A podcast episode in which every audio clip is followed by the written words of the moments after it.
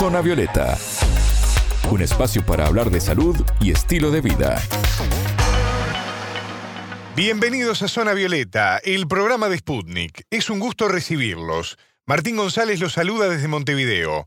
Recibimos a Anabela Paricio. ¿Cómo andas, Anabela? Bienvenida. Bien, Martín, muchas gracias. Cada 8 de junio se celebra el Día del Chocolate Venezolano. ¿Cuáles son sus particularidades y beneficios para la salud? Nos enfocaremos hoy en este tema. Zona Violeta, los rostros de la noticia.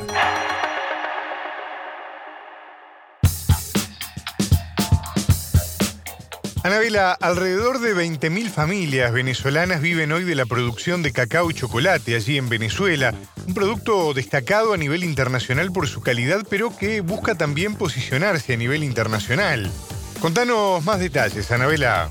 La Fundación Nuestra Tierra es una organización venezolana que hace una década promueve el desarrollo local de la producción de cacao y chocolate. ¿Qué importancia tiene para los venezolanos este producto y todo lo que se genera en torno a él? Se lo consultamos a Leudis González, presidenta de la organización. Para nosotros el chocolate es importante, nos estamos reconociendo como chocolateros. Realmente los venezolanos siempre nos hemos sentido cacaoteros, desde mi punto de vista, porque bueno, ha sido nuestro principal rubro de exportación desde tiempos inmemoriales y ahora en los últimos años, los últimos 20 años nos estamos reconociendo como chocolateros, como transformadores de esa semilla y ha sido sumamente importante para nosotros, para nuestra economía, nuestra economía de emprendimiento. Muchas familias venezolanas se han beneficiado de este emprendimiento, de transformar el cacao en chocolate, una fruta que la podemos conseguir en nuestros patios y que nos genera un recurso. De verdad que ha sido un impacto para nuestra economía también, positivo, por supuesto. Otros hechos que muestran la importancia del cacao y el chocolate en la población venezolana son los récord Guinness que obtuvieron en los últimos años.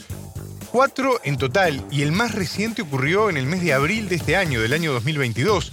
La barra de chocolate más larga del mundo, 854 metros, corregime si me equivoco.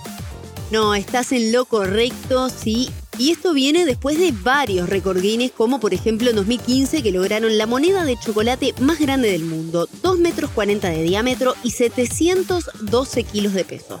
En 2016 obtuvieron el reconocimiento por la mayor cata de chocolate del mundo con 419 participantes y al año siguiente el galardón fue por el mosaico de barras de chocolate más grande del mundo. Con barras de chocolate negro y blanco formaron la palabra Venezuela en un mosaico que midió 18,56 metros cuadrados. Y en medio de todo esto, la Fundación Nuestra Tierra impulsó el Día Nacional del Chocolate y González nos contó el significado de esta fecha. Nosotros hace cuatro años empezamos con, con la idea de crear un Día Nacional por el tema de que nos reconozcamos en Venezuela también como chocolateros, porque el 70% de nuestra producción, o pudiera ser un poco más, sale a la exportación directamente. O sea, nosotros vendemos la semilla y no reconocemos que también hacemos chocolate de calidad en el país. Entonces, hay un grupo, hay un movimiento que tiene 20 años en, en nuestro país, más o menos, que, que ha ido haciendo ese trabajo de transformar, de hacer bombones, de, aprender técnicas, ¿verdad? Y bueno, quisimos reconocer ese trabajo que han hecho los chocolateros. Nosotros realizamos la Feria del Chocolate en Venezuela desde hace nueve años y de verdad ha sido interesantísimo para nosotros conocerlos, ver su evolución. Actualmente no hay cifras concretas de las ganancias o ingresos que genera la exportación de cacao venezolano y por este y otros motivos es que la Fundación solicitó al Parlamento que el Día del Chocolate se convierta en ley para formalizar esta celebración. Ya hicimos una solicitud a la Asamblea Nacional hace unos 15 días para que oficialmente sea transformada en una efeméride que nos permita, bueno, después que los colegios empiecen a hablar del chocolate y todo el mundo se centre en esta actividad no tengo la ciencia cierta cuánta es la ganancia o cuánto aportamos estos dos sectores a, la economía del país. Por eso hemos solicitado la creación de la ley, porque queremos que sea ser visibles. El aporte que ha hecho el cacao durante 400 años en nuestro país tiene que ser visible. Y nuestra economía en materia de cacao es, es muy compleja, es muy trabajada, como te diría, de forma oscura, o sea, no es tan transparente. No tenemos claridad de cuánto se produce en el país a nivel tanto de producción como de ingresos. Entonces nosotros queremos que eso cambie y por eso hemos propuesto la ley. Anabela, nosotros vemos la tableta de chocolate en una tienda y parece quizá tan simple, ¿no? Pero en realidad implica todo un proceso, ¿no? Desde su extracción de la planta hasta que llega a un comercio y lo terminamos comiendo, ¿no? Así es, Martín, lleva mucho trabajo, según nos explicaba González, quien nos brindó más detalles al respecto. Se transforma la semilla, el productor recoge, seca el cacao, bueno, nosotros pedimos que lo fermenten el cacao, después lo secan, lo tuestan y o normalmente el productor vende el cacao en semilla y son las industrias o los emprendedores los que hacen el proceso de transformación que es allí donde tuestan, muelen y sale la pasta de cacao. De la pasta 100% cacao se saca la manteca, se saca el polvo y de allí empieza el proceso de producción de chocolate.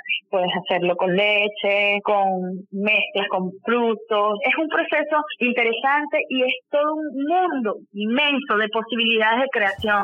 ¿Cuáles son las particularidades que hacen tan especial al cacao y al chocolate venezolano? González lo explicó de la siguiente manera. Lo que pasa es que la semilla venezolana tiene sus propiedades y le da sabor, olor y textura totalmente distinta a otras semillas de cacao.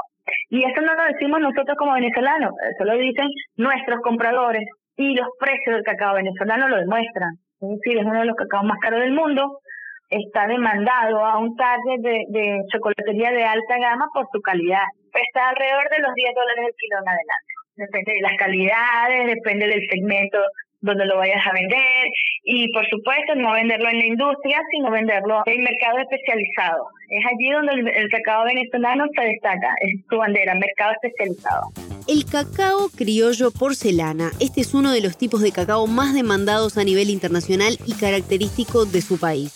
La chocolatera venezolana nos explicó por qué y también nos contó sobre otros tipos de semillas que crecen en este país caribeño. Es un chocolate criollo de pepa blanca, se llama porcelana, se genera al sur del lago, es realmente uno de los cacaos de las semillas más importantes de nuestro país por sus características organolépticas, le genera a los chocolates, bueno, ese sabor, esa distinción, y de verdad que es muy importante. Se llama porcelana, es el nombre que se le da en el sur del lago y realmente muy reconocido a nivel internacional y muy apetecido por las por los grandes maestros chocolateros.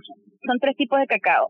Tenemos el cacao pepa blanca, se llama criollo, es un criollo, el cacao trinitario, el cacao forastero. El forastero es un, un cacao de muy fuerte, de almendra morada, y el trinitario es una mezcla entre la pepa blanca y, el, y la morada. ¿Verdad? Que es más rosadita, más suave que la última, pues que el forastero. Y a estos tres tipos de cacao se le dan muchísimos nombres dependiendo de la zona de producción del país y en otros países se le dan diferentes nombres. Pero realmente son esos tres tipos de cacao que existen. Y nosotros, por ejemplo, el, porcelana es criollo, pepa blanca, un cacao ancestral. Tenemos muchísimos otros cacaos, otras calidades en nuestro país, pero más asociadas hacia los trinitarios. Quizá muchas veces se asocia el chocolate con restricciones porque nos engorda, porque puede afectar, por ejemplo, la salud. Pero esto no es tan cierto, Anabela, ¿no?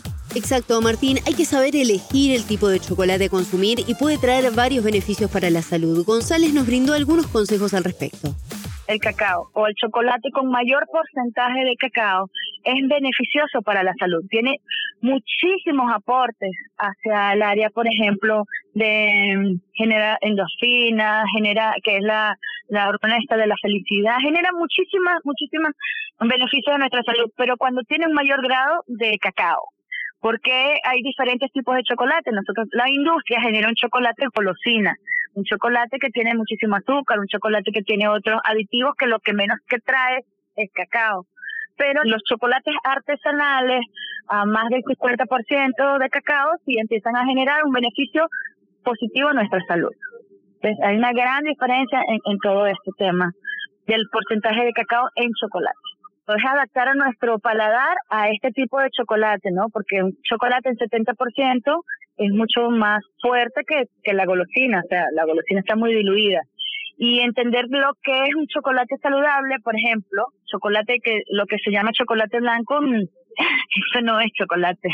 Y, y, no, y es nocivo para la salud porque es grasa, leche y azúcar. O sea, no hay nada positivo del chocolate blanco. Aunque es riquísimo, pero no es positivo para la salud.